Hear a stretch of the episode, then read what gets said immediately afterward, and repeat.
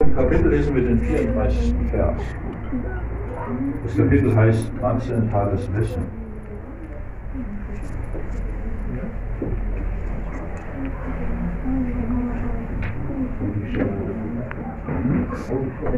Nee, das ist ein Deutsch. Die Englisch ist noch drüber. Äh, Das heißt, ich lese einmal den Vers und dann äh, die Wort-für-Wort-Übersetzung. Ihr habt ja kein Wort, dass ihr das wiederholen könnt. Tatvidi Pranipatena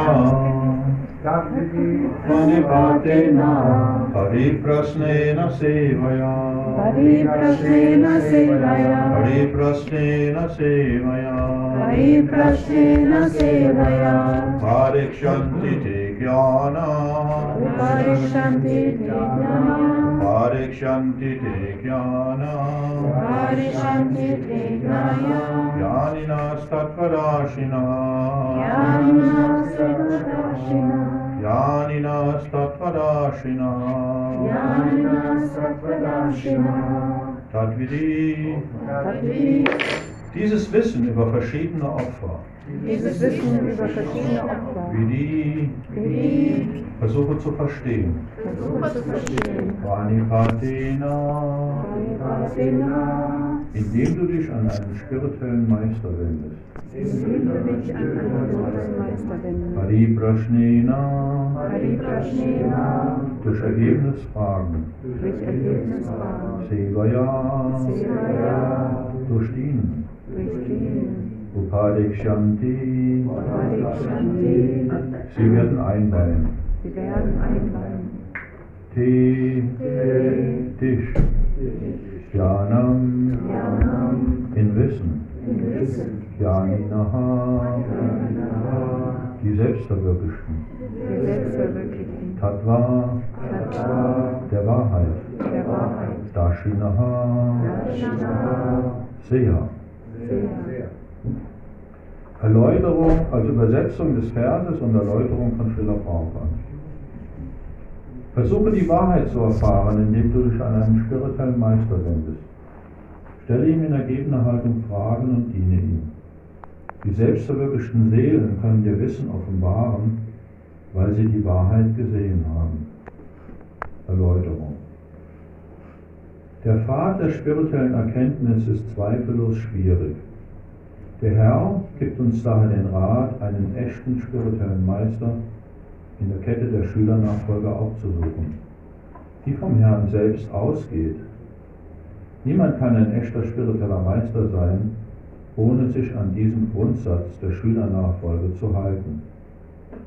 Der Herr ist der ursprüngliche spirituelle Meister und jemand, der der Schülernachfolge angehört, kann die Botschaft des Herrn, so wie sie ist, an seinen Schüler weitergeben. Niemand kann zu spiritueller Verwirklichung gelangen, indem er sich seinen eigenen Weg fabriziert, wie es heute bei törichten Heuchlern Mode geworden ist. Im Bhagavatam 6.3.19 heißt es, Dhammam tu Sakshat Bhagavat Pranitam. Der Pfad der Religion wird vom Herrn festgelegt. Deshalb können einem gedankliche Spekulationen oder trockene Argumente nicht helfen, auf den richtigen Pfad zu gelangen. Ebenso kann man durch das unabhängige Studium von Büchern des Wissens keinen Fortschritt im spirituellen Leben machen. Man muss sich einen, einen echten spirituellen Meister wenden, um Wissen zu empfangen. Einen solchen spirituellen Meister sollte man annehmen, indem man sich ihm völlig ergibt und man sollte ihm wie ein unterwürfiger Diener ohne falschen Stolz dienen. Die Zufriedenheit des selbstverwirklichten spirituellen Meister ist das Geheimnis des Fortschritts im spirituellen Leben. Fragen und Ergebenheit sind die geeignete Kombination, um spirituelles Verständnis zu erlangen. Ohne Ergebenheit und Dienstbereitschaft werden die Fragen, die wir dem gelehrten spirituellen Meister stellen, keine Wirkung haben. Man muss imstande sein, die Prüfung des spirituellen Meisters zu bestehen, und wenn er den aufrichtigen Wunsch des Schülers sieht, segnet er ihn von selbst mit echtem spirituellem Verständnis. In diesem Vers werden sowohl blindes Folgen als auch absurdes Fragen verurteilt. Man soll dem spirituellen Meister nicht nur in ergebener Haltung zuhören, sondern man muss sich auch durch Ergebenheit, Dienst und Fragen darum bemühen, von ihm ein klares spirituelles Verständnis zu bekommen. Ein echter spiritueller Meister ist von Natur aus zu seinem Schüler sehr gütig. Wenn der Schüler daher dem spirituellen Meister ergeben ist und sich immer bereit zeigt, ihm zu dienen, dann wird ihr Austausch von Wissen und Fragen vollkommen. Tadvidi panipatena pariprasnena sevaya upadeshanti tekyana jnanina satpadashinaha Versuche die Wahrheit zu erfahren, indem du dich an einen spirituellen Meister wendest. Stelle ihm in ergebener Haltung Fragen und diene ihm. Die selbstverwirklichten Seelen können dir Wissen offenbaren, weil sie die Wahrheit gesehen haben.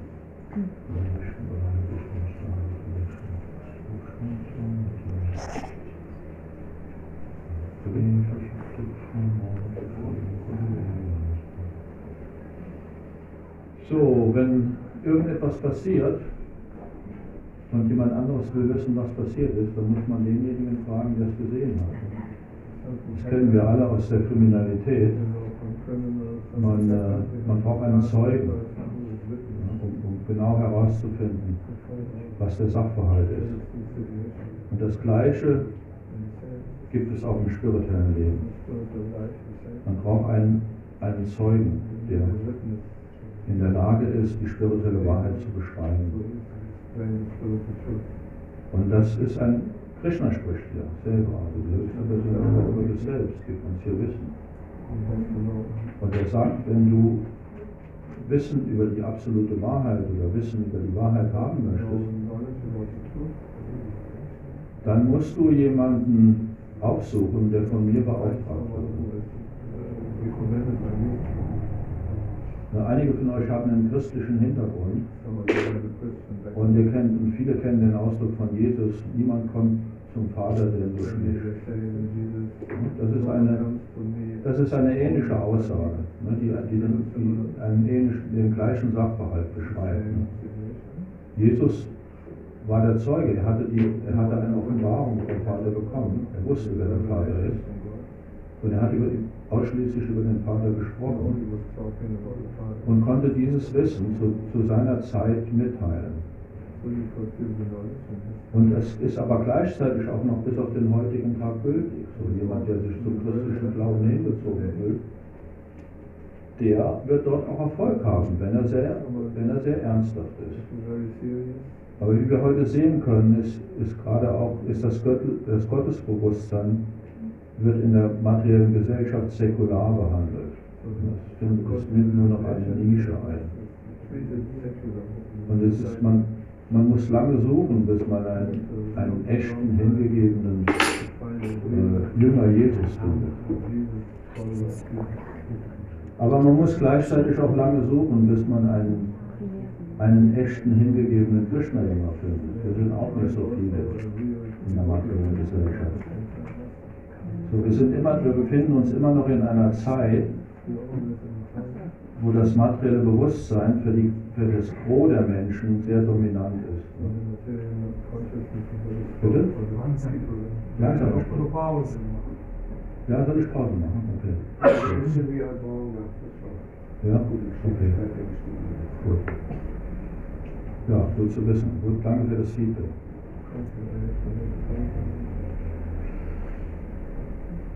Ja, jetzt habe ich. Äh, das materielle Bewusstsein.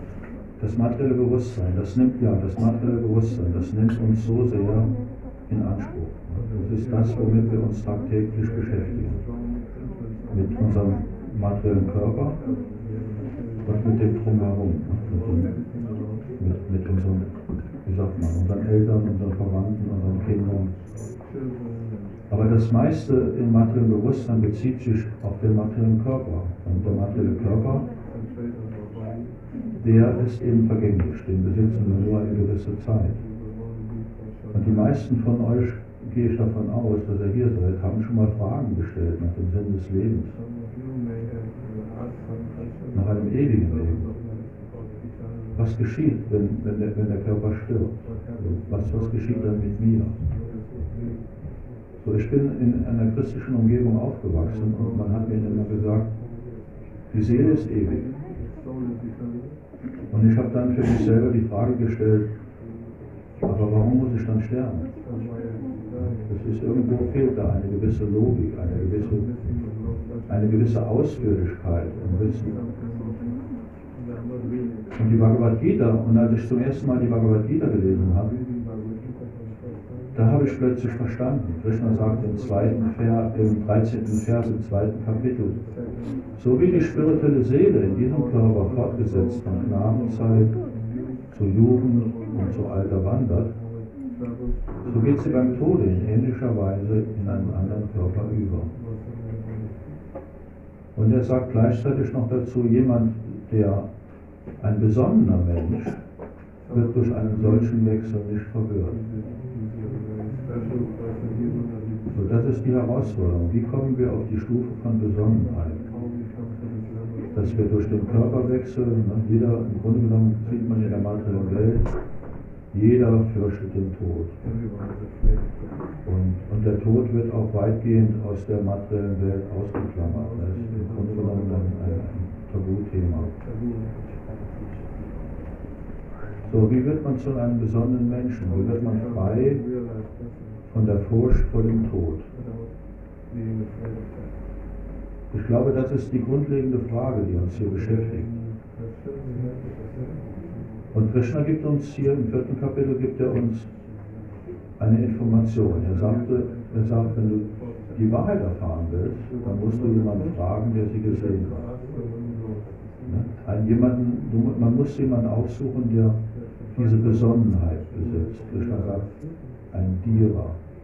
Ein Dira ist ein, ein, eine weise Persönlichkeit, eine spirituell, spirituell geschulte Persönlichkeit mit einem stetigen Geist, der nicht von den, von den Verlockungen der materiellen Energie angezogen wird, nicht mehr angezogen wird. Und das ist ein, ein, ein erstrebenswerter Zustand. Das ist ein wirklicher Zustand, den man erreichen kann. Durch spirituelle Versenkung. Man kann in diesem materiellen Körper leben, so wie wir das machen, aber gleichzeitig kann man mit seinem Bewusstsein sich in Gott vertiefen. Und die, und die grundlegende Qualifikation, das zu machen, die ergibt sich aus unserem persönlichen Wunsch heraus. Jeder von euch ist in der Lage, sich etwas zu wünschen. Wir wünschen uns ständig Dinge. Und wie ihr wisst, wenn man sich etwas wünscht, wie früher als Kind, wenn man sich etwas gewünscht hat, vielleicht zu Weihnachten, dann hat man oft sehr lange darauf gewartet. Manchmal hat man es bekommen und manchmal nicht. Manchmal waren die Eltern nicht in der Lage, ausgefallene Wünsche zu erfüllen aus finanziellen Gründen. Aber spirituelle Wünsche im Herzen, die können unmittelbar erfüllt werden. Es ist die Frage, die Frage dabei ist, wie eindringlich wünschen wir uns etwas auf der Ebene des Herzens. Das hängt von unserer Entschlossenheit ab und von der Tiefe unserer, unserer Bestrebungen. Als ich, ich kann mich erinnern, dass ich in meiner Kindheit oft sehr unzufrieden war mit der Umgebung, in der ich mich befunden habe. Man hat zu mir gesagt, du bist nicht wie wir, du bist anders. Aber ich wusste nicht, was an mir anders ist. Ich war im Grunde genommen sehr gläubig. Also ich habe das, was man mir erzählt hat, habe ich geglaubt. Meine Mutter hat mir erzählt, dass liebe Gott, der sieht alles und er weiß alles. So, das, das ist ein, ein kindlicher Glaube, aber das ist ein Glaube, der noch nicht sehr reflektiert ist. Und dann habe ich eines Tages, ich hab, saß in der Küche meiner Mutter und habe mich wieder sehr unglücklich gefühlt. Eigentlich ist es ja so, dass man, wenn man bei seiner Mutter ist, dass man sich geborgen fühlt. Aber irgendwie hat mich das, das hat mich nicht wirklich zufriedengestellt. Ich habe in mir gemerkt, da ist noch etwas, eine Zufriedenheit, die selbst durch diese Gemeinschaft nicht erfüllt wird. Und dann habe ich gebetet. Ja, dann fing ich an zu beten. Und, hab, und das war 1900, ich war damals neun Jahre alt. Also das war neun oder zehn Jahre alt. Das war 1968.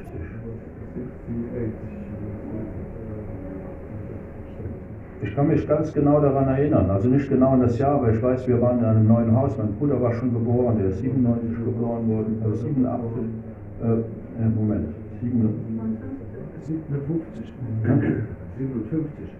nee, 67 ist er geboren. So, und, und, und, und diese Begebenheit war 68. So. Und dann habe ich gebetet, lieber Gott, wo ist mein Platz in dieser Welt? Ich finde hier einfach keine innere Zufriedenheit. Wo ist mein Platz in dieser Welt? Wo gehöre ich hin?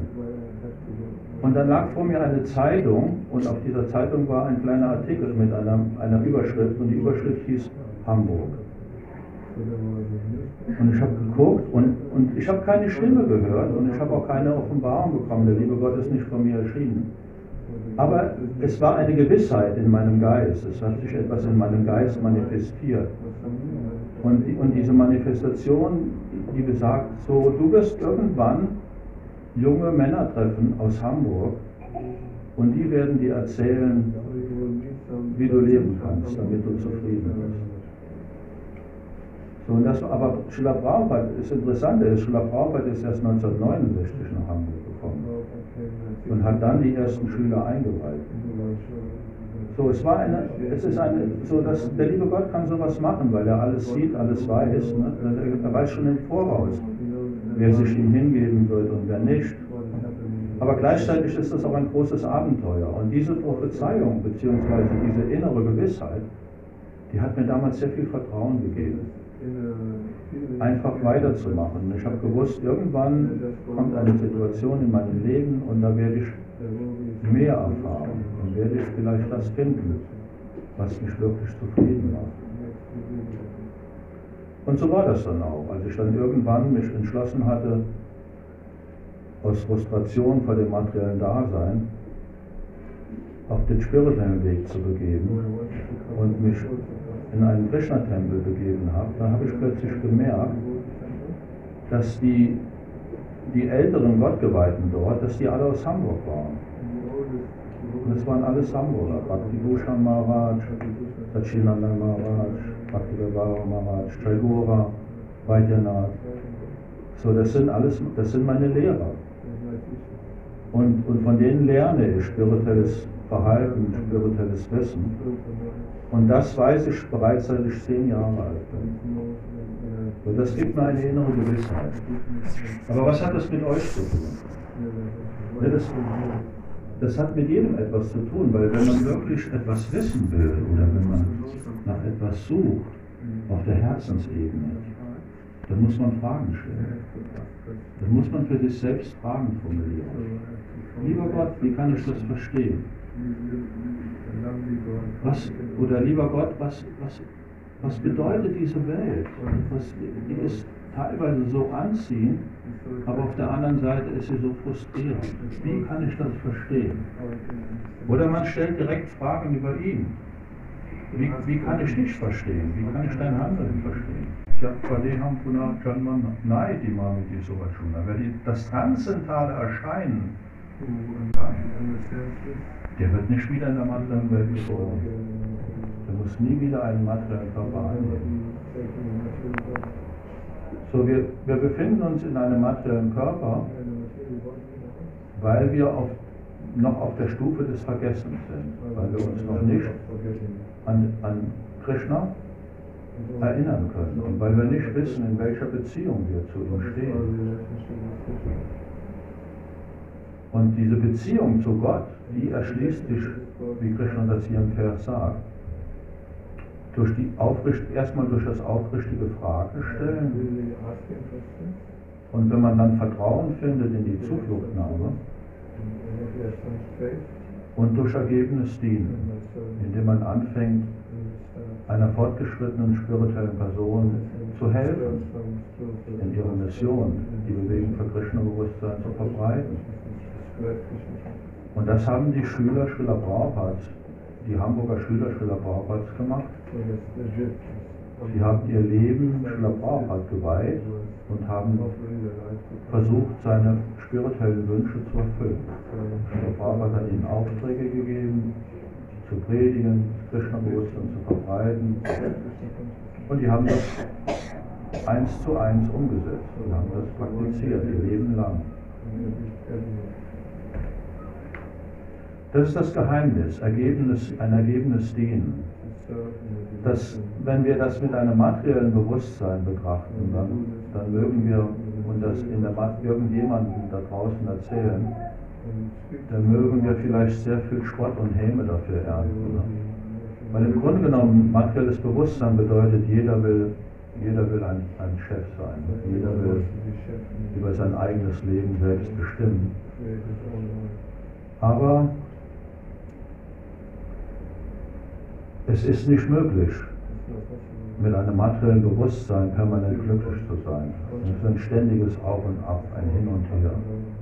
Krishna sagt in der Bhagavad Gita, Matra Spashas tut kaunteya, sitoshna sukha dukada, agama paino nityas. Das unbeständige Erscheinen von Glück und Leid ist wie das Kommen und Gehen von Sommer und Winter. Man muss lernen, es zu erdulden, ohne sich verwirren zu lassen unverwirrt zu werden. Das ist auch wieder ein Dierer zu sein, jemand, der besonnen ist. So, wir müssen zwangsläufig lernen, den Sommer und den Winter zu ertragen. Ne? Und in letzter Zeit sind die Sommer sehr heiß, trocken und die Winter sind sehr kalt und nass. Und es sind keine idealen Zustände. Die meisten Menschen fühlen sich dabei nicht wohl, aber wir haben wenig Einfluss darauf. Wir sind dieser Situation ausgesetzt. Und das ist auch, diese, das ist auch der Umstand in, der, in unserem materiellen Leben. Wir sind dem Auf und Ab, wir sind, von, wir sind Geburt und Tod ausgeliefert. Wir können die Zeit nicht anhalten. Die schreitet unaufhörlich voran. Und wir merken, wenn wir in den Spiegel schauen, dass wir wieder vielleicht eine Falte mehr bekommen haben. Oder wir merken an unserem Körper, dass, es, dass wieder irgendein Zipperlein mehr das, äh, sich bemerkbar macht. Das ist der Lauf der Zeit. Aber durch das Chanten von Hare Krishna, indem wir bei Krishna Zuflucht suchen, bei seinem Namen, können wir gegen die Zeit arbeiten. Nicht auf der Ebene des Körpers, aber auf der Ebene der spirituellen Seele. Wir, werden, wir erlangen Bewusstsein über unsere wirkliche Identität. Und, mit, und irgendwann mit der Zeit verstehen wir, wir sind ewig. Wir können nicht sterben. Und das ist eine große Erleichterung. Und erfüllt uns mit Freude. Und wir verlieren die Angst.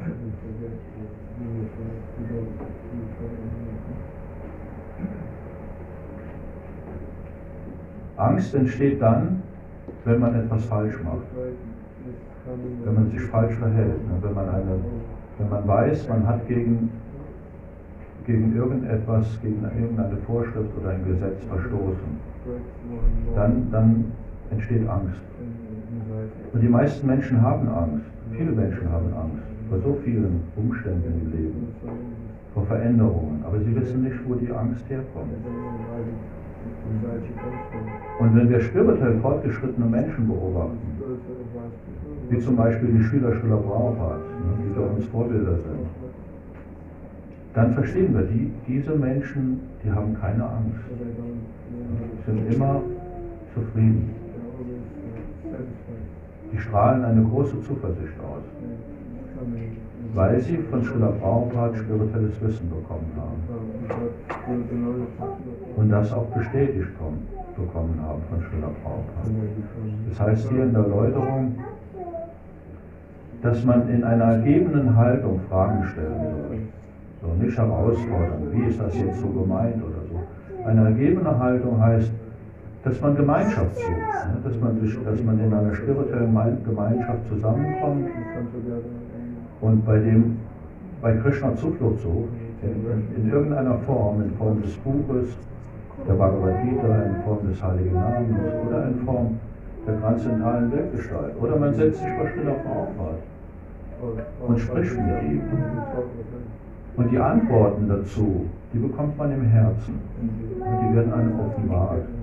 Und sie werden zu einer inneren Gewissheit. So wie mir das damals passiert ist. Es war eine innere Gewissheit. Es wird jemand kommen, den du fragen kannst, und, wenn, und dann wirst du zufrieden werden. So, das möchte ich euch ans Herz legen, ne? dass ihr euch, dass ihr, dass ihr, wie sagt man, sucht, ne? dass er mit, mit, mit, mit einer inneren, mit einer inneren, mit einem inneren Antrieb, mit einer inneren Notwendigkeit sucht und sagt, ich möchte, ich möchte glücklich werden. Das war auch eines, einer meiner Wünsche in meiner Kindheit. Ich möchte glücklich werden, ich möchte ein glückliches Leben leben. Aber zuerst musste ich erkennen, dass das mit einem rein materiellen Bewusstsein nicht möglich ist. So, wenn wir zum Beispiel, man, unsere Sinne, die können, unsere Zunge kann schmecken, ne? wir fühlen Wärme, wir fühlen mit unserer Haut, ob es angenehm ist, wir hören gerne gute Sachen, gute Musik, oder wir sehen gerne wunderschöne Formen. Aber in, in der Welt draußen, diese Dinge, die sind alle zeitweilig. Wenn wir, wenn wir diesen, diesen Genuss, wenn wir den überdrehen, wenn wir den, wenn wir den Genuss exzessiv betreiben, dann, dann, wird es, dann wird es bitter für die Zunge. Dann plötzlich mag man es nicht mehr. Man, äh, man, man ist überdreht davon, man hat, man hat sozusagen die Nase voll. Das kann mit spirituellen Formen nicht verstehen. Wenn wir die transzendentale Form Krishnas betrachten, dann werden wir mehr und mehr dazu angezogen. Wenn wir den Namen schalten mit großer Ernsthaftigkeit im Herzen, dann spüren wir, dass wir davon, dass uns das anzieht, dass uns das zufrieden macht. Und dieses spirituelle Wissen erklärt uns die Welt. Und wir wissen, was oben ist und was unten ist. Das, Universum ist gegliedert. Es gibt, das heißt, es ist, die Planeten sind hierarchisch gegliedert. Wir befinden uns auf dem mittleren Planetensystem, auf Urloka. Das ist die Erde. Und, und die unteren, alles was sich unterhalb, die Erde muss man sich vorstellen wie eine Kugel. Und die Planeten sind übereinander gestaffelt. Und unterhalb der Erde befinden sich die Planeten, die Strafplaneten, das was man höllische Planeten nennt. Dort, wird man, dort erfährt man das, was man anderen Menschen angetan hat. Das kann man dann dort am eigenen Leib erfahren, in unterschiedlicher Graduierung. Und auf den Planeten, die sich oberhalb von von der Erde befinden. Das sind die Belohnungsplaneten. Dort erfährt man das am eigenen Körper oder mit dem eigenen Bewusstsein, was man an anderen Menschen Gutes getan hat. Aber Krishna sagt in der Bhagavad Gita, alle Planeten sind Orte des Leids, an denen sich Geburt und Tod wiederholen. Wird nur derjenige, der in mein ewiges Reich gelangt, wird nicht wieder geboren.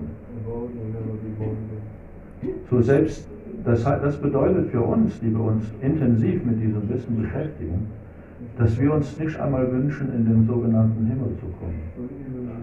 Es mag sein, dass man dort eine sehr lange Lebensdauer hat und dass man sehr viel seine Sinne ausgiebig genießen kann, ohne dass man in der Weise erniedrigt wird durch den ausgiebigen Genuss, wie das auf der Erde ist. Aber selbst die, der Aufenthalt auf den höheren Planeten ist zeitlich begrenzt. Und irgendwann muss man wieder zurück in ein irdisches Leben. Und bekommt wieder die Gelegenheit, Fragen zu stellen. Was ist der Sinn? Und diese Fragen, die stellen sich uns immer wieder, solange bis wir, bis wir plötzlich eine Gewissheit haben. Ja, das ist es. Das, hat, das macht Sinn. Die, die letzte Unterweisung Krishnas in der Bhagavad Gita ist, gib einfach alle Arten von Religion auf. Ne? Die Religion ist eigentlich das, was dem Menschen normalerweise Halt gibt, ne? was ihm eine Orientierung gibt. Aber Krishna sagt, gib die Religionen auf. Und normalerweise, wer kann das behaupten? Ne? Das ist im Grunde genommen ein großes Vergehen, wenn man seine Religion aufgibt. Aber Krishna sagt, gib, ergib dich einfach mir. Ne? Fürchte dich. Und er sagt gleichzeitig, ich habe keine Angst vor deinen Reaktionen. Gib dich einfach mir hin. Und ich werde dich von allen Reaktionen auf dein Handeln befreien.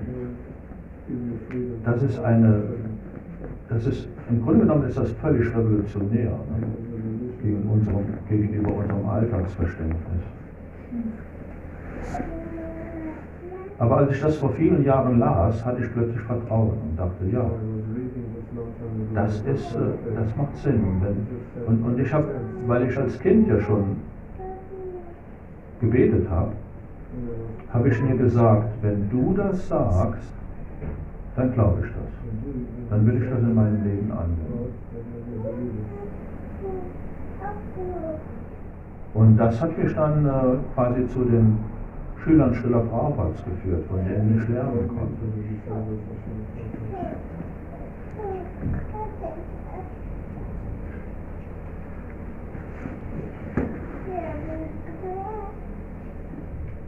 Wir haben noch ein bisschen Zeit, oder? Ja, wir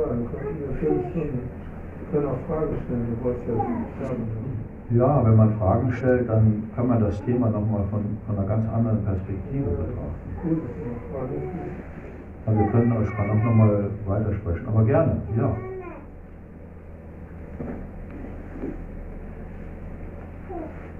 Bitte, äh, Frau Heidfischer. Das Wort Dira, wie das äh, Sanskrit, ja? Dira, ja. Wie geschrieben? D-H-I-R-A. Ja. ja. Das ist ein besonderer Mensch. Das ist jemand, der schon das Krishna-Bewusstsein eine ganze Weile lang praktiziert. Indem man Krishna-Bewusstsein praktiziert, wird man mit der Zeit sehr ruhig und gelassen. Man hat kein schlechtes Gewissen, sondern man, wird, man, ist, man ist ruhig, man ist besonnen, vertieft, freudvoll. Das sind Ergebnisse, die sich einstellen im hingebungsvollen Dienst. Und das, das ist das Stichwort, der hingebungsvolle Dienst. So, das, das heißt, es reicht nicht allein aus, indem man sich nur intellektuell mit dem Krishna-Bewusstsein beschäftigt, indem man einfach nur die Bücher liest und merkt sich diese, diese verschiedenen Themen, die dort behandelt werden und denkt darüber nach. Das ist, äh, wie wir wissen, sind die Gedanken, die kommen und gehen. Das heißt, wenn wir nur auf der mentalen Ebene Krishna-Bewusstsein praktizieren, dann, werden wir, dann sind wir oft eben nicht beim Krishna-Bewusstsein, sondern wir sind wieder abgelenkt, wir sind wieder in der materiellen Welt. Aber durch den hingebungsvollen Dienst, Krishna sagt in der Bhagavad Gita, diene mich, diene mich, verehre mich, werde mein Geweihter. So, indem wir unser Leben auf ihn hin ausrichten, beziehungsweise einfacher kann man sagen, indem wir die Geweihten Krishnas unterstützen und ihnen helfen. Es gibt so viele Tätigkeiten, die man verrichten kann in der Küche oder beim Saubermachen oder was immer, indem wir in Kontakt sind mit, mit anderen Menschen, indem wir eine Gruppe bilden, quasi eine spirituelle Gruppe, werden wir gestärkt. Und das schafft Vertrauen. Das ist eine vertrauensbildende Maßnahme. Und indem man, indem man selber Krishna dient, zum Beispiel den heiligen Namen chantet, so kommt man langsam eine Gewissheit im Herzen. Krishna sagt in, in der Bhagavad Gita im 18. Kapitel 61, Ishvaram, Ishvara Sarva Bhutanam, Videdeshe Chuna Tishtati, Brahmayan Sarva Bhutani, Yantra Bhutani Mahayaya. Ich weile im Herzen eines jeden Lebewesens. Und, und die Lebewesen befinden sich in einer, und lenke die Wege aller Lebewesen. Aber die Lebewesen befinden sich auf einer Maschine, die aus materieller Energie besteht. Das heißt, dieser Körper ist, eine, ist materiell. Er besteht aus Fleisch und Blut.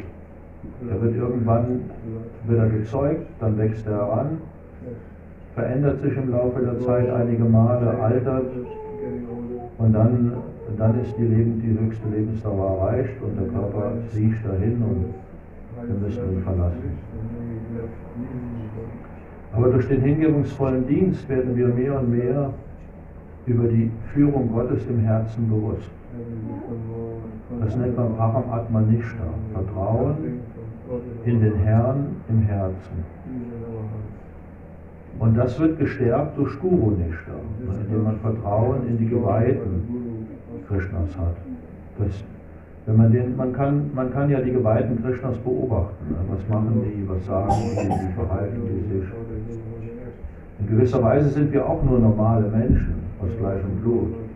Wir haben auch noch einen materiellen Körper. Aber man, man sollte die Ergebnisse betrachten und die Handlungsweise. Ne? Was tun die Geweihten? Ne? Womit beschäftigen sie sich? Worüber sprechen sie? Wenn man, wenn, man jemand, wenn man wissen will, ob jemand Wissen hat, dann muss man mit ihm sprechen. Wenn, wenn jemand den Mund aufmacht, dann hört man, wo er steht und worüber er was sagen kann. Wenn man sich immer nur mit Materie beschäftigt, dann, dann wird man aus, dem, aus diesem Menschen wird man ne, kein tieferes Wissen bekommen können. Aber wir, wir beschäftigen uns nicht mit Materie. Wir beschäftigen uns auch mit Materie. Wir sehen, die Materie ist nicht, ist, wie sagt man, nicht nur negativ. Es ist Krishnas Energie. Krishna sagt, Lova Yu. Ich habe die Elemente geschaffen. Die Elemente sind meine Energie. Ja. Ich habe auch noch eine Frage. Ich habe jetzt ähm, gestern im Srimad Bhagavatam gelesen, dass äh, König Parikshit stellt Sukadeva Goswami die Frage, beziehungsweise er bittet ihn darum, Fragen zu beantworten, die er nicht gestellt hat. Und das fand ich richtig cool. Vielleicht hast du ja eine Idee, weil ich sag mal, richtig gute Fragen zu stellen ist gar nicht so einfach. Und vielleicht hast du Fragen, die wir nicht gestellt haben, die du uns beantworten kannst. Das ist eine gute Frage, die, die unser heutiges Thema sehr schön erleuchtet. Weil wir haben oft Fragen im Herzen, über die wir uns gar nicht so in unserem Kopf bewusst sind, ne? die, die verborgen sind, die wir vor einiger Zeit einmal gestellt haben und die im Augenblick gar nicht so präsent sind in unseren Gedanken. Und diese, und diese Fragen die bekommen wir beantwortet, wenn wir mit spirituellen Personen zusammenkommen. Bei Krishna, der Upadrashta Anumanta, er ist der Beobachter und der Erlaubnisgeber und er sitzt im Herzen. Und er kennt diese Fragen sehr genau. Krishna kann sich an alles erinnern, an alle Geburten, die wir jeweils gemacht haben. Aber wir können es nicht. Und durch die Arrangierung der Überseele kommen wir mit Menschen in Kontakt, mit spirituell fortgeschrittenen Personen, die uns genau diese Fragen beantworten können. Und mir ist das gerade erst passiert. Also ich praktiziere Krishna-Bewusstsein schon sehr lange und habe auch eine, schon eine sehr lange Beziehung zu meinem spirituellen Meister. Am Anfang ist diese Beziehung meist sehr distanziert, weil man erstmal die Grundlagen des Krishna-Bewusstseins verstehen muss. Also, wie sagt man, Vertrautheit schafft Geringschätzung. Man muss erstmal man muss erstmal in der Lage sein, den spirituellen Meister und fortgeschrittene Personen zu respektieren. Und mit einer, mit einer demütigen Haltung. Demut ist keine Feigheit, sondern Demut ist ein Resultat von einem tieferen Wissen. Und ich bin vor allem, und ich habe in letzter Zeit meinen spirituellen Meister oft in Deutschland, äh, war sein Fahrer, habe ihn von einem Tempel zum anderen gefahren. Und äh, er ist jetzt kürzlich wieder nach Südamerika gereist, weil er dort, er spricht fließend Spanisch und er ist die meiste Zeit seines Lebens dort gewesen und hat dort auf dem ganzen Kontinent gepredigt. Und dann habe ich ihn gefragt, sage ich, Kumaraj, ich habe jetzt, äh, im Winter habe ich nicht so viel zu tun, darf ich dich besuchen ne, zum Radayatra in, in Buenos Aires? Und er sagt, ja, okay. Ich wollte einfach ich habe viele Fragen in meinem Herzen gehabt, die mir gar nicht so bewusst waren. Und die aber, die mich schon seit einiger Zeit beschäftigen. Zum Beispiel auch die Frage, ist meine Haltung die richtige? So wie ich mich, oder wie, wie führe ich meinen hingebungsvollen Dienst aus? Stellt, stellt das meinen spirituellen Meister wirklich zufrieden? Oder gibt es Dinge, die ich noch in meinem spirituellen Leben verbessern kann? So solche Fragen, ne? die, die nicht so ganz eindeutig waren, aber die schon irgendwie viel mit mir zu tun haben. Und dann bin ich dorthin gefahren. Und hab, also ich habe mir dann auch einen Ticket, erst ein paar Tage früher geflogen, ich bin ein paar, paar Tage später hin. Ich hatte noch eine Messe zu bekochen in Stuttgart. Und dann bin ich nach, nach Buenos Aires geflogen. Und, und ich hatte aber keine Erwartungen. ne? Ich habe nicht, ich war, also ich war nicht so, ich, ich habe ich hab für mich selber gesagt, ich bin kein Tourist. Ne? Ich war nicht nach Buenos Aires, um irgendwas zu sehen oder, oder irgendwas einzukaufen oder, oder zum Baden im, im, im Atlantik oder so. ne? Ich wollte einfach zum Radha Yatra, Krishna durch die Straßen von Buenos Aires ziehen und ich wollte mit meinem spirituellen Meister, ich wollte einfach sehen, wie, wie, ja, wie er dort, was er dort macht. Er war vor einiger Zeit sehr krank und dann und jetzt ist er wieder genesen und dann dachte ich, ich will wieder sehen, dass er wieder so wie früher äh, seinen, seinen spirituellen Tätigkeiten nachgehen kann. Und das Interessante war, ähm, ich hatte plötzlich sehr viel Gemeinschaft mit meinem spirituellen. Ich war sehr auch den ganzen Tag mit ihm zusammen und er hat, wir haben miteinander geredet, ich habe ihm zugehört, wenn er Vorlesungen gegeben hat. Und ähm, ich habe ihm aus dem Krishna-Buch vorgelesen. Wir sind morgens zum Programm gegangen und so. Und es war eine sehr intensive Zeit. Und ich war sehr zufrieden in dieser Zeit. Ich hab, und manchmal hat er mich gefragt, brauchst du irgendwas Besonderes? Sollen wir irgendeine spezielle Zubereitung für dich kochen oder so? Und ich habe immer gesagt, Gumaraj, ich bin vollkommen zufrieden. Mir geht's gut. Ich bin froh, dass ich mal aus dem Hamsterrad äh, meiner deutschen Realität, von meinem Hamsterrad meiner deutschen Realität Abstand nehmen kann. Ich bin sehr froh über diese kleine Auszeit. Jetzt habe ich Zeit für all diese Dinge, die manchmal zu kurz kommen, intensiv zu lesen, intensiv zu chanten und, und in, deiner, in deiner Gemeinschaft zu sein. Ja, und das ging ein paar Tage so weiter. Und wir sind dann später sogar noch nach Paraguay geflogen, in einen anderen Tempel, und dort war das ähnlich. Und wir haben gepredigt, wir sind nach Harinam gegangen.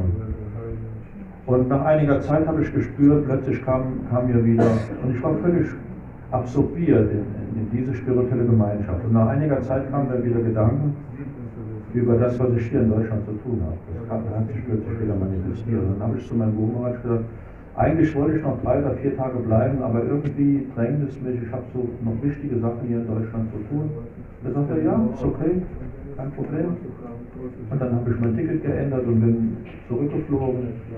Und als ich dann so im Flug, Flieger saß oder langsam in Deutschland ankam, da habe ich plötzlich realisiert, was mit mir passiert war. Ich habe ich hab mich unglaublich beschenkt gefühlt durch diese Gemeinschaft und alle Fragen, die ich hatte, die waren plötzlich beantwortet. Ich war in, meiner, in meinem ganzen Benehmen, in meinem ganzen Habitus, kann man sagen, wurde ich, war ich bestätigt worden. Und so funktioniert Krishna-Bewusstsein. Gestern war ich in Berlin und bei, bei Lord Jagannath und ähm, habe auch eine Vorlesung gegeben und abends plötzlich wurde dann der Altar wurde so ne, wurde zugemacht, wurde gereinigt und plötzlich dachte ich, ach ja, vielleicht soll ich, es wäre ganz schön, wenn ich meiner Frau irgendwas mitbringen könnte, vielleicht eine Gelande von, von.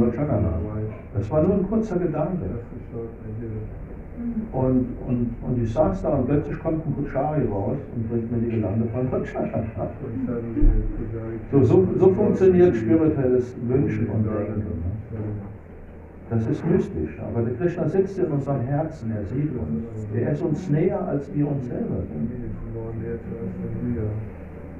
Und, und wenn man das so, wenn man, wenn man da so die ersten Versuche macht, dann wird man sehr schnell bestätigt und findet Erfüllung in diesem, in diesem Wissen, in, in der Auseinandersetzung mit Krishna. Und wir alle haben die Kapazität, das zu verstehen. Wir sind ewige Diener Krishnas. Aber wir sind irgendwie unter den Einfluss der Materie geraten. Und das lässt uns dann zweifeln, ne? lässt uns Angst haben und so. Aber wenn wir uns wieder mit Krishna beschäftigen, mit der höchsten ewigen Realität, wenn wir direkt über ihn meditieren, über ihn, sogar in seiner zweihändigen Form, dann, werden, dann machen wir plötzlich auf und dann spüren wir, wie gut uns das tut. Aber die materielle Natur ist stark. Die materielle Natur ist auch die Energie Krishnas. Maya sagt man, die Illusion, das, was nicht wirklich ist, was nur zeitweilig ist, das ist Maya. Das ist Krishnas Schöpfung. Und das falsche Ego, das hat Krishna auch geschaffen, um uns eine Möglichkeit zu geben, separat von ihm zu genießen. Aber wir alle, wir haben das schon erkannt, dass man in, dieser, in diesem Separé von Krishna nicht dauerhaft glücklich werden kann. Die materielle Natur ist ein Separé, ein, ein, ein, eine Befindlichkeit, nicht mit Krishna zusammen zu sein.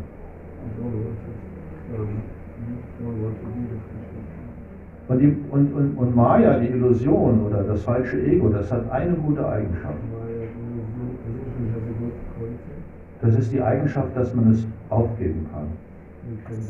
Ne? Man kann illusorisches Verhalten aufgeben. Man kann sagen, nee, das möchte ich nicht mehr. Nein, in dieser Art möchte ich nicht mehr denken. Nein, diese Gedanken erlaube ich meinem Geist nicht mehr. Die Freiheit haben wir. Aber wenn wir einmal Krishna bekommen haben, das können wir nie wieder aufgeben, das können wir nie wieder vergessen. Wenn wir einmal eine kleine Offenbarung von Krishna haben, von Gott, das ist in unser Bewusstsein eingebrannt. Das ist sozusagen ein, äh, ein Sperrkonto. Deshalb sollten wir alle versuchen, auf unser spirituelles Sperrkonto einzuzahlen. Und mit der Zeit verstehen wir, wir sind unglaublich reich. Der, der Kontakt mit Krishna und mit den Geweihten Krishnas, das macht uns unglaublich reich. Das erfüllt uns. Ist das verständlich? Ja? Da gibt es noch eine Frage. Ja, gerne, wir haben ja Zeit, kein Problem. Ich habe für euch wahrscheinlich eine ganz blöde Frage, aber äh, mit Hari Krishna kann ich noch nicht wirklich was anfangen. Ja, kein Problem. Mit Hare Krishna.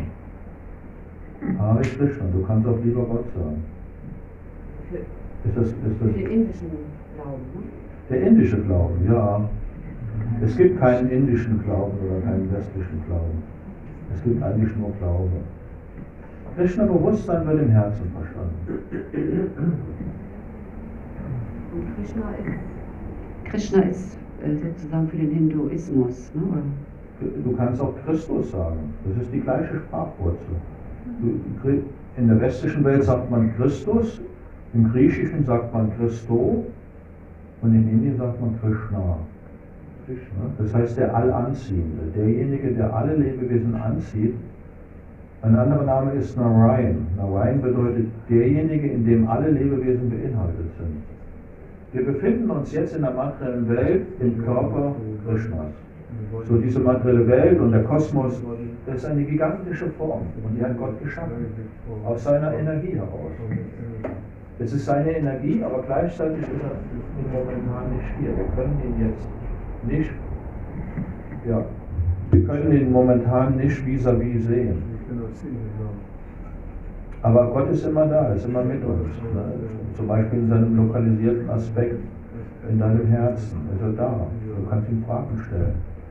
Bekommst Antworten. Manchmal hat man so Déjà-vus und denkt, das habe ich schon, ich schon geahnt. Ich habe es doch vorher gewusst, dass das so passiert. Ich habe wieder nicht gehört auf die innere Stimme im Herzen. In der Weise, wie du bei, bei Gott Zuflucht suchst oder bei Krishna Zuflucht suchst, in der Weise bekommst du Wissen, wie du zu ihm gelangen kannst. Das entscheidest allein du. Das kann niemand anderes für dich machen. Das ist deine persönliche Entscheidung. Und du entscheidest auch, wie schnell oder wie langsam das geht. Und wir können immer auch einen Rückzieher machen. Aber wenn wir einmal einen, einen höheren Geschmack bekommen haben, dann, dann sind wir angezogen dann werden wir begieriger, in diesem Bewusstsein fortzuschreiten. Es gibt nur ein Gottesbewusstsein, das ist Liebe.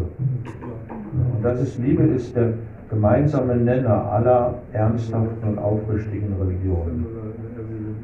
Liebe zu Gott. Und, und eine Religion, die das nicht beinhaltet, ist eine betrügerische Religion, die die Menschen manipulieren möchte. Jemanden, der gottesbewusst ist, den kann man nicht manipulieren. Den kann man auch nicht mehr korrumpieren, indem man ihm materielle Vorteile gewährt oder indem man ihn bezahlt oder so. Gott hat, die Materie ist eine Energie, aber er hat selber nichts mit dieser Energie zu tun. Er ist auch nicht durch die Materie verunreinigt. Man kann Gott auch nicht zwingen.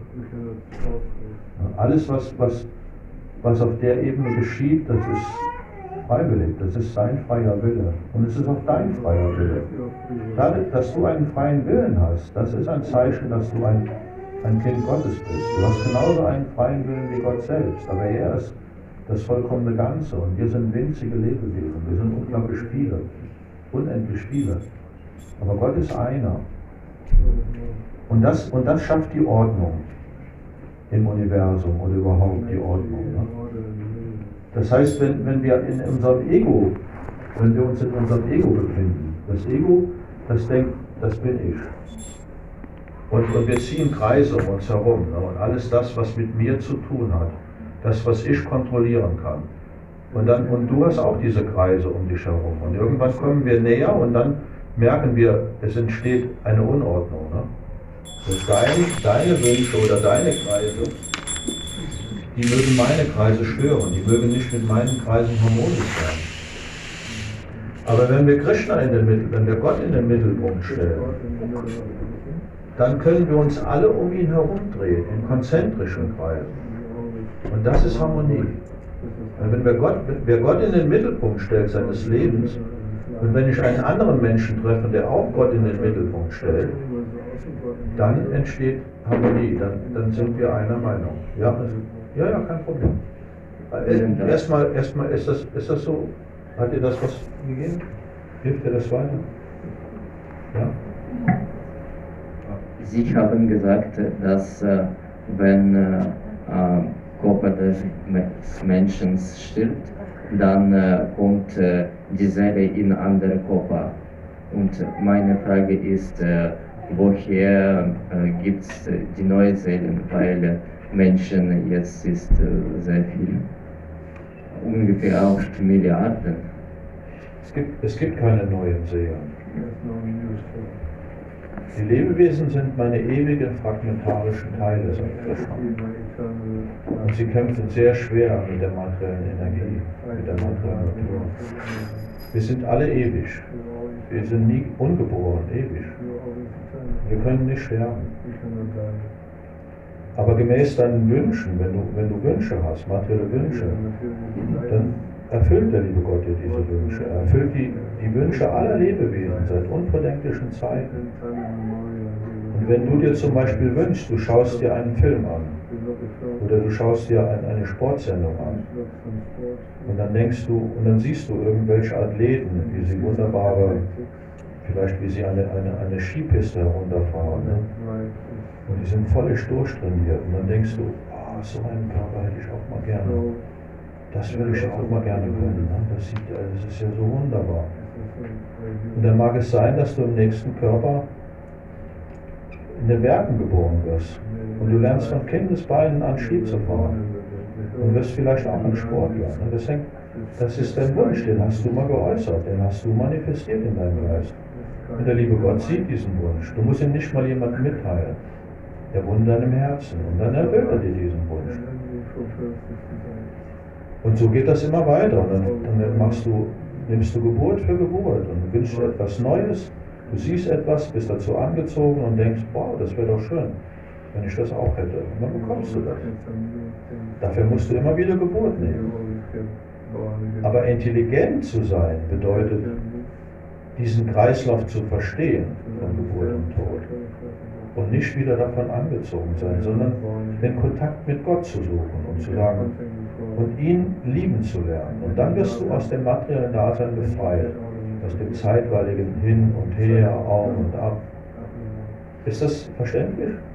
Leider nein. Nicht? Nicht, weil äh, ich äh, habe gefragt über ähm, wenn ein Mensch stirbt, er kommt zu anderen Körper, aber wenn der Mensch äh, äh, hat äh, fünf Kinder geboren. Und, ähm, ich formuliere anderes.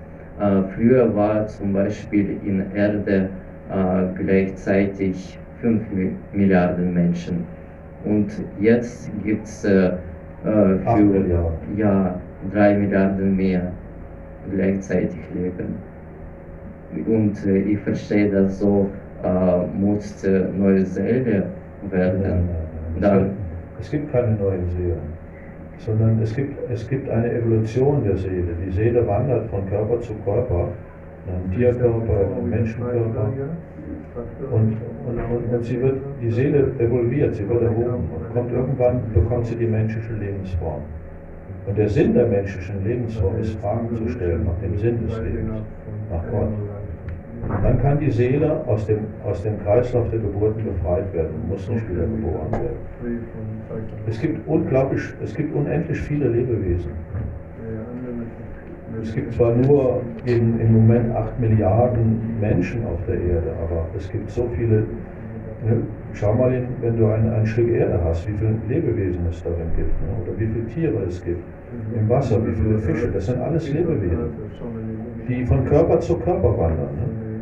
So, der, der Fisch wird von einem Hai gefressen und er, er sieht diesen Hai, hat Angst und im nächsten Leben ist er auch ein Hai. Und dann wird der Hai, der wird gefangen und wird, wird von einem Fischer getötet und im nächsten Leben wird, bekommt er eine andere Lebensform. Und der Hase wird von einem Fuchs gegessen und im nächsten Leben wird er ein Fuchs. Der Fuchs wird von einem Bär getötet und dann wird er ein Bär vielleicht. Und so evolviert die Seele bis, bis in den menschlichen Körper. Und es gibt auch so viele verschiedene menschliche Lebensformen mit unterschiedlichem Bewusstsein auf der Erde. Aber was uns alle verbindet, ist, dass wir ewig sind. Wir sind ewig, wir gehören Gott. Krishna sagt in der Bhagavad Gita, die Lebewesen, die gehören mir. Die sind mein. Und wenn du das verstehst, dann musst du nie wieder Geburt nehmen. Dann brauchst du nicht wieder geboren zu werden an den Körper, den du irgendwann wieder verlassen musst dann kannst du ewig leben in der Gemeinschaft Gottes. Aber das ist auch nochmal ein weiteres Thema. Aber es war noch, ist es? Ja, jetzt die ja? Frage ist ja. Okay. Du warst auch noch dran. Und du hast auch noch eine Frage? Auch nicht mehr. Okay. Kann man trotzdem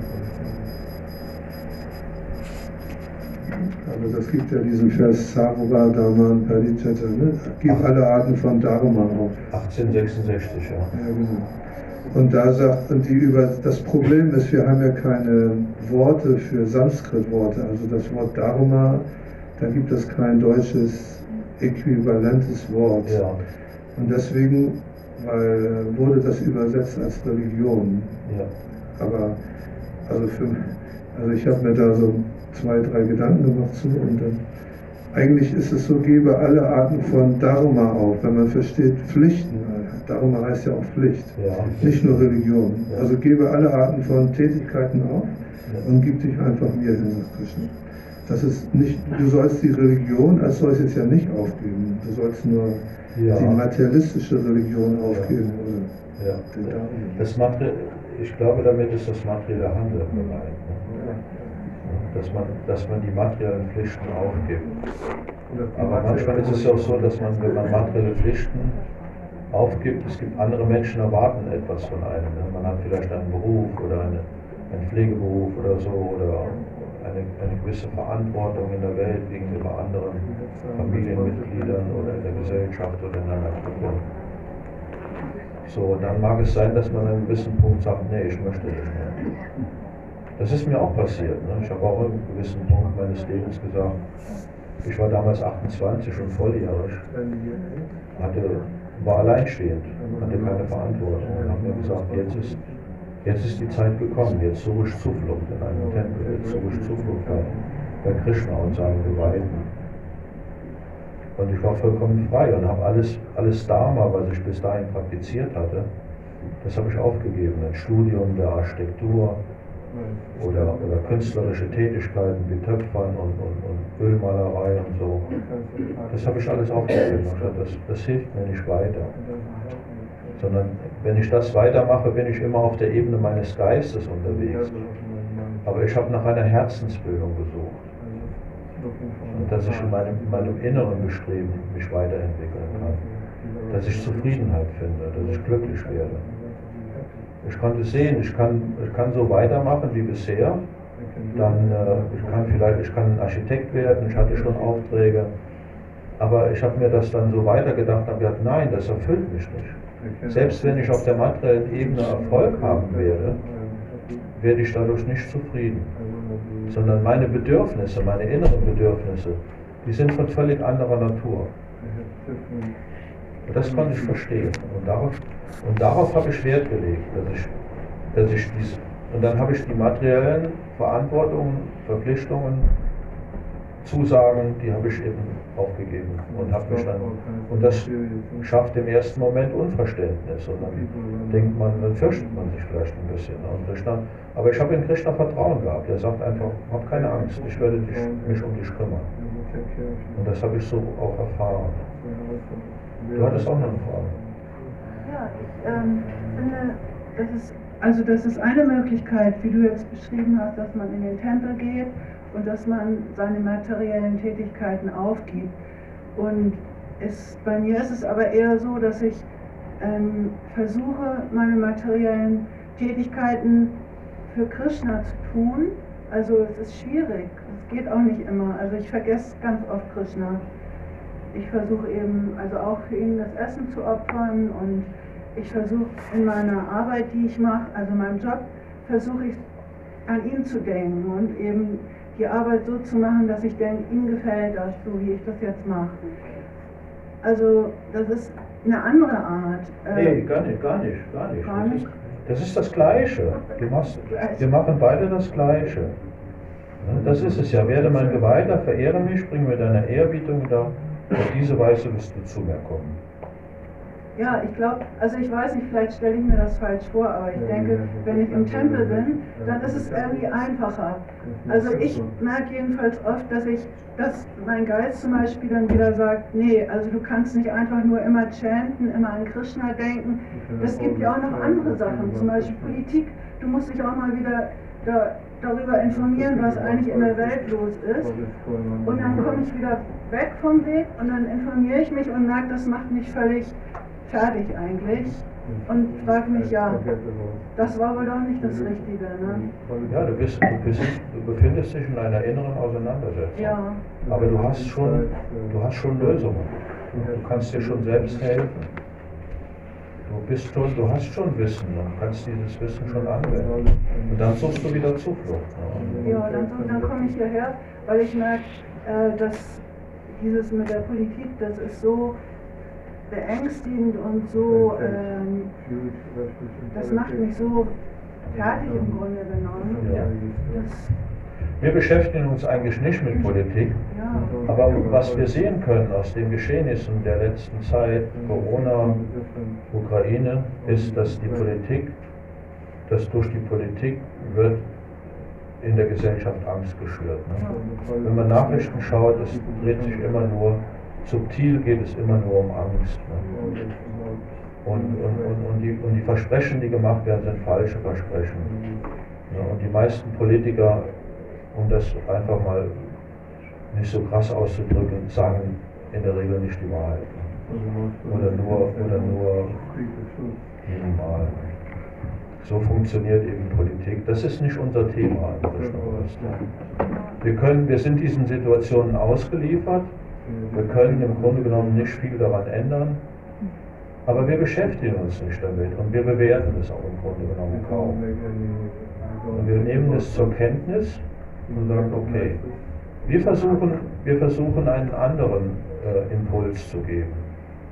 Den Impuls der liebevollen Zufluchtnahme. Ne? Wir suchen bei Gott Zuflucht und versuchen durch unser eigenes Beispiel äh, zu lehren, indem wir einfach Zufriedenheit ausstrahlen.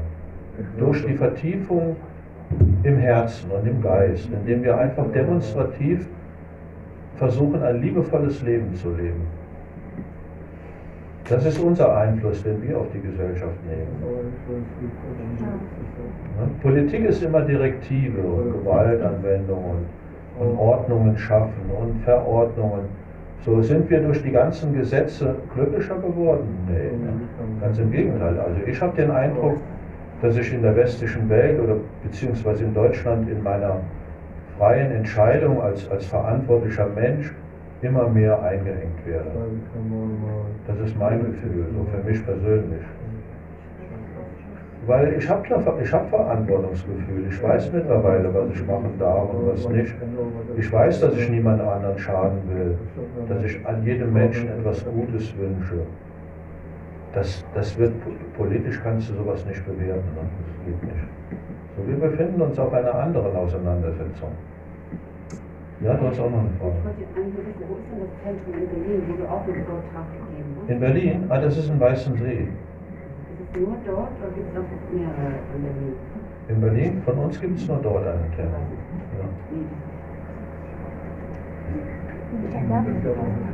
Ja. ja.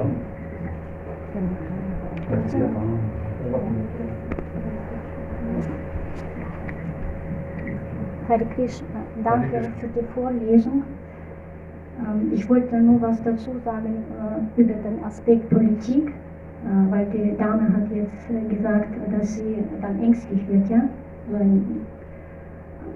Ich versuche, wenn ich was zu, als eine Information aus verschiedenen Aspekten was zu bekommen, ich versuche mit dem 14. Kapitel materielle Natur drei Eigenschaften, die sich ständig wechseln und die auf die unbewussten Menschen noch Einwirkung haben. Ja. Und wenn ich das dann so ähm, überlege, dann habe ich keine Angst mehr. Und dann äh, kann ich wissen, aha, in dem Moment habe ich eine Situation und ich kann an den anderen Menschen eventuell das Wissen äh, da, äh, mitteilen, ja. was Sie auch gerade gesagt haben. Das ist dieses ein, ein, eine Art Leiden, das wir von anderen äh, Menschen, äh, ähm, anderen Lebewesen. Die verschiedenen Leiden, ja, diese, diese Adiatica, Adibaudika, Adidalvika. Und da können wir nur das Wissen weiterteilen. Aber erst äh, überlegen wir, wie wir das bei uns äh, transformieren, ja? in das Positive. Und das sind diese äh, drei Aspekte, die drei Eigenschaften, Unwissenheit, Leidenschaft und Tugend, die sich ständig wechseln äh, ja? und Einflüsse auf jedes Lebewesen haben und in jedem Aspekt, äh, sei es äh, Pädagogik, sei das Medizin, sei Politik, Ökonomik. Und wir können das alles jetzt besser verstehen, sehen. Das, ist, das, sind die Erklärungsmuster, die Krishna uns gibt, ne? die ja. drei Erscheinungsweisen der materiellen Natur. Und Krishna spricht in der Bhagavad Gita sehr ausführlich darüber. Es gibt einige Kapitel, die das behandeln, ne? damit wir das verstehen. Die drei Erscheinungsweisen sind Verhaltensweisen der Menschen. Die Unwissenheit zum Beispiel, kann man grob sagen, das ist Berauschung. Alkoholismus, Drogen und Gewalt. Das ist Unwissenheit. Und das führt zu Leiden. Man merkt, wenn man ne, durch Au Alkoholiker, ne, die haben auch schon eine ungesunde Gesichtsfarbe, die sind, ne, die sind abhängig. Das ist eine Abhängigkeit, eine Bindung, sagt man. Und und die Leidenschaft, das ist ungefähr so das, ja, das, das, das motivierte Sport oder, oder auch bestimmte Art von Musik, das ist Leidenschaft. Und das schafft Leiden. Ne? Also viele Sportler, Profisportler, sind nach, nach ihrer Profikarriere sind, haben irgendwelche Probleme. Fußballer, ne? die haben meistens Knochenprobleme, Sehnenprobleme. Das ist durch den exzessiven Gebrauch des Körpers entstehen Leiden. Und die Tugend. Die Tugend ist die Reinheit. Das bedeutet Kontemplation, Verinnerlichung. Und Krishna sagt in der Bhagavad Gita, dass man nur von der Ebene der Tugend äh, auf die spirituelle Ebene kommen kann, ihn erkennen kann, auf, auf spirituelle Tätigkeiten ausüben kann. Also man muss erstmal tugendhaft werden. Das ist ein Aspekt, aber es gibt auch noch einen anderen Aspekt, in dem man sagt, nimm einfach bei Krishna Zuflucht egal wo du dich jetzt befindest, in welcher Erscheinungsweise. Das kann man ungefähr so erklären wie mit einem, mit einem Glas Tinte. Es gibt Yogis, die sagen, nee, du musst zuerst, Tinte geht nicht, du musst zuerst rein werden. Ne? Man muss zuerst ein reines Herz haben. So, das ist vielleicht die Ebene der Tugend. Aber Chaitanya Mahaprabhu hat uns einen Vorgang gegeben, das Chanten von Hare Krishna. Und das heißt, du kannst einen, einen Eimer voll Tinte haben, aber wenn du anfängst, dort reines Wasser reinzugießen, dann wird irgendwann in dem Eimer nur noch reines Wasser sein und es wird keine Tinte mehr drin sein. Es läuft über und über und durch diesen Vorgang des Chantens von Hare Krishna wird unser Herz und unser Bewusstsein gereinigt und wir kommen automatisch auf die spirituelle Ebene. Das ist die besondere Gnade dieses Zeitalters oder die besondere Gnade Srila Prabhupads, der die Bewegung für Krishna-Bewusstsein, die Bewegung Chaitanya Mahaprabhus in den Westen gebracht hat. Das ist ein universeller Vorgang, der wirkt überall auf dem Planeten, egal welche Hautfarbe wir haben, egal welche politische Einstellung wir haben, spielt alles keine Rolle. Alles unwichtig. Es zählt einfach, indem man es tut. Einfach Zuflucht nehmen, singen, tanzen und gut essen. So, Prabhupada sagt, der Vorgang des Krishna-Bewusstseins ist sehr einfach. Singen, tanzen, Prasada. Wir, wir singen die heiligen Namen, wir tanzen dabei und essen die köstlichsten vegetarischen Speisen. Und so wird man Gottesbewusst. Das kann jeder verstehen, dafür braucht man nicht mal Intelligenz. Einfach nur eine geringe Anziehung und man ist zufrieden. Man erfährt den, den vollen Nutzen aus der Bewegung für Krishna-Bewusstsein. Das kann man auch im Alltagsleben machen. Ne? Das machst du ja schon. Du opferst deine Speisen. Du versuchst es, ja. Also ich komme auch immer wieder in, an meine Grenzen und dann denke ich, oh, jetzt ist gerade was, was mich besonders irgendwie aufgeregt hat und prompt habe ich Krishna wieder vergessen, weil ich habe gedacht, nee, das muss ich jetzt erst äh, organisieren. Ja, ne? genau. Das ist ja. Aber dann, dann erinnerst du dich wieder, dann ja, wieder zu. Krishna, Krishna er- erinnert dich selbst Ja. immer wieder daran. Ja, da denke ich, ist ja Quatsch, weil das ist ja auch, das ist ja auch, hat ja, ist ja auch Krishna. Wieso denke ich jetzt, er muss jetzt erstmal da stehen und ich muss das jetzt mal wegen dieser Steuererklärung machen? Das ist so albern, weil Krishna, den kann man ja nicht einfach Ja, ja. in die Ecke stellen. Wir Also, sind aber auch keine Chaoten. Ne? Wir sind auch, wir, ja, auf schon. der Ebene der Tugend ist man, tut man auch seine Alltagspflichten Ja, aber erledigen. Ne? Wir das sind kann man ja auch, da kann man Krishna auch ähm, mit ein, also wie soll ich sagen? mit ja, einbinden. Ja. ja, so meine ich. Wir sind halt keine Rebellen. Wir wollen nicht die Gesellschaft umstürzen. Wir wollen nicht die Gesellschaft verändern, sondern wir wollen uns selbst verändern. Und das ist die friedlichste aller Revolutionen. Wir wollen, wir wollen gar nichts verändern in der Welt. Wir wollen nur selber zufrieden werden. Das ist unser Antrieb. Und das ist, und das ist immer noch verbrieft in allen Gesellschaftsformen der Welt, dass man seine Religion ausüben kann, dass man bei Gott Zuflucht suchen kann. Das ist das Grundrecht aller Lebewesen und das Grundbedürfnis aller Lebewesen. Aber Chelgora hat noch eine Frage gehabt. Ja, ich habe gestern ein sehr schönes Interview gesehen mit Jürgen Drewermann, Dr. Jürgen Drewermann, das ist ein christlicher Philosoph, Ja. äh, Priester selber und, und so. Und er sprach davon, ähm, oder er wurde gefragt, warum haben die Christen eigentlich nicht äh, Widerspruch eingelegt, wenn da ein Krieg angefangen wird mit der Ukraine oder und so weiter. Und warum sind die Christen so still und warum machen die nichts? Und er selber hat auch äh, christlich motiviert äh, so argumentiert, dass, dass eigentlich, wenn jemand in einem heiligen Land wohnt, wie Jerusalem, dann sollte man friedlich sein. Dann ist man berechtigt, in so einem Land zu wohnen. Wenn man jetzt aggressiv wird die, gegen die Einwohner dieses Landes, die da alle wohnen, dann ist das alleine schon ein Zeichen, dass da irgendwie was falsch ist.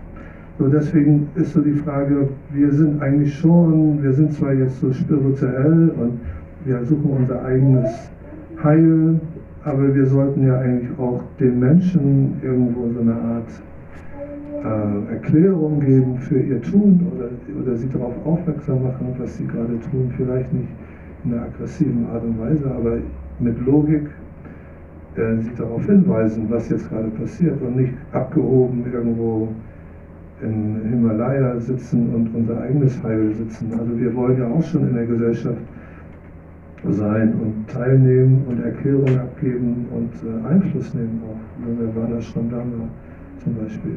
Wir haben ja auch Kshatriyas zum Beispiel oder Brahmanas Und die müssen auch äh, Erklärungen abgeben für gewisse Situationen. Was ist richtig, was ist falsch. Ne? Wir können nicht völlig irgendwo uns da ganz aushalten. Das ist, glaube ich, nicht die Zukunft. Wir müssen uns da reingegeben in diese Gesellschaft. Ja, wir leben ja in der Gesellschaft, wir wirken ja in der Gesellschaft. Zum Beispiel, ich wirke in der Gesellschaft durch mein Verhalten und auch durch meine, meine spirituelle Tätigkeit. Ich, ich bin seit 1985 Vegetarier und seit ich diese vedische Küche kennengelernt habe im Tempel, kam mir der Gedanke, das, das ist etwas Wunderbares, das müsste man einer breiten Öffentlichkeit zugänglich machen. Und so habe ich mein eigenes Leben äh, darauf ausgerichtet, eben den Menschen ähm, erstmal vegetarische Nahrung zu geben und durch die Praxis des Krishna-Bewusstseins bin ich auch in der Lage, äh, diese Nahrung Krishna zu weihen, also indem ich sie in einem bestimmten Bewusstsein zubereite. Und ich, und ich weihe diese Nahrung dann zu Krishna und dann wird es Krishnas Barmherzigkeit. Und dann essen das die Menschen. Und das Interessante dabei ist, dass die meisten Menschen wissen das ja gar nicht, welche Qualität diese Nahrung hat. Erstmal, dass es reine vegetarische Nahrung ist, aber auch, dass es spirituelle Nahrung ist.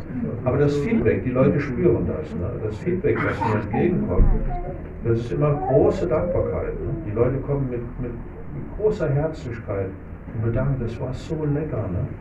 Und das ist, und das ist, äh, und so, so wirken wir als Devotis. Wir öffnen unser Herz bei dem, was wir tun. Das, was wir machen, machen wir mit ganzem Herzen. Und so ist es, wenn ihr kocht, wenn ihr zu Hause kocht, einige von euch kochen ganz bestimmt so. Wenn ihr kocht und ihr wollt jemand, und es kommt jemand zu Besuch und sagt, die, den Besuch, den will ich jetzt wirklich zufriedenstellen, dann, macht, dann gebt euch in allen diesen Details unglaubliche Mühe und Ne, und wollt, wollt die Menschen mit dem, mit dem, was ihr zubereitet habt, beeindrucken. Ihr wollt sie zufriedenstellen. Und das ist in der Regel immer ein voller Erfolg. So, und wir haben noch eine andere Dimension beim, beim Kochen. Wir, haben, wir wollen Krishna zufriedenstellen. Weil wir Krishna lieben, aber weil wir auch die Lebewesen lieben. So, wir lernen im Krishna-Bewusstsein die Menschen zu lieben, alle Lebewesen zu lieben, weil es sind Teile Gottes. Und durch diese Tätigkeit indem wir vertieft sind in, in diese liebevollen Gedanken, ne, bereiten wir Speisen zu und, und, und, können die dann, zum Beispiel, ich mache das auch für Hochzeiten oder für Geburtstage oder für Seminare von spirituellen Gruppen und, und bekomme ein unglaubliches Feedback. Was, die Leute sagen, das war so toll, das Essen. Ne? Das war, und oft ist es so, dass ja nicht alle Vegetarier sind, Familienfeier. Und dann kriege ich immer wieder das gleiche Feedback. Ach, wenn das so schmeckt, dann können wir alle Vegetarier sein. Wir, wir, wir vermissen gar nichts. Ne? Wir vermissen das Fleisch gar nicht, weil in diesen ayurvedisch zubereiteten Speisen, da sind alle Geschmacksrichtungen vorhanden, die es gibt. Süß, sauer, scharf, bitter, salzig zusammenziehen. Ne? Und das ist die Wissenschaft der Zunge. Das ist vedisches Wissen. Das heißt, die Zunge hat verschiedene Geschmacksknospen. Und wenn man, wenn man die Zunge, wenn man diese Geschmacks, äh, die Fähigkeit des Geschmacks in einem harmonischen Verhältnis äh, befriedigt, dann entsteht automatisch Zufriedenheit. Das kann gar nicht anders sein. Ne? Wenn man, wenn man nur eine Geschmacks, ich habe vor vielen Jahren mal im schwäbischen Land Kässpätzle gegessen, weil es nichts anderes Vegetarisches gab. Das Resultat war, ich habe danach einen Heißhunger auf Schokolade, auf was Süßes gehabt, habe noch eine Schokolade, Tafel Schokolade hinterhergeschoben. Aber in einem vedischen Essen sind alle Geschmacksrichtungen vorhanden. Von vornherein, entweder in einem Gericht oder in, in, in, der Kombination der Zubereitung. Und das ist, das ist die Wissenschaft der Zunge. Wenn man die Zunge zufriedenstellt, wenn man der Zunge das gibt, wenn man sie in ihrer Kompetenz bestätigt. So, die Zunge kann schmecken. Wir schmecken süß, sauer, scharf. Wir haben diese Geschmäcker. Und wenn man die Zunge in dieser Kompetenz, die sie hat, zufriedenstellt, also wenn man, sie, wenn man ihr das gibt, was sie, was sie leisten kann, dann entsteht Zufriedenheit. Das kann gar nicht anders sein. Das ist ein Naturgesetz. Da, darüber ist sich so gut wie niemand in der materiellen Welt bewusst. Aber wir als Devotis, wir wissen das. Wir sind in dieser Wissenschaft geschult. Und das, was wir machen, Und, und dann sagen die Leute, das war so lecker, das war wunderbar. Und dann sage ich, ja, das war Absicht. Das habe ich mit Absicht gemacht. Weil ich weiß, wie es funktioniert. Und genauso praktizieren wir unser Krishna-Bewusstsein. Wir sind einfach, wir sind einfach zufriedene Menschen. Wir verehren unseren, wir verehren Krishna.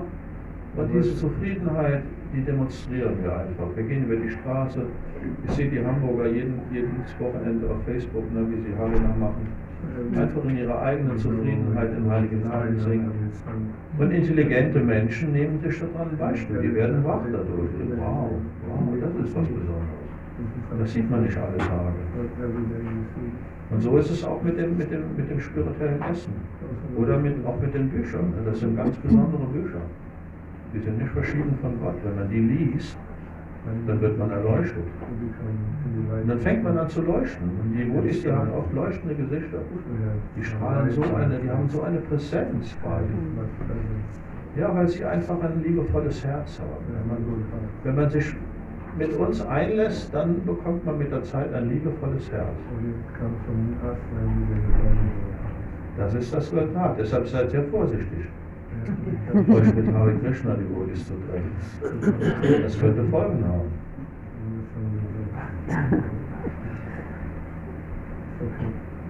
Ja, okay. Hare Krishna. Hare Krishna. Ja, vielen Dank. Hat mich sehr inspiriert, mal in Hamburg zu sein. Ich war schon oft hier, aber meistens nur mit der, mit der Prasadam-Verteilung, also indem ich äh, hier auf Messen gekocht habe oder anderen Veranstaltungen.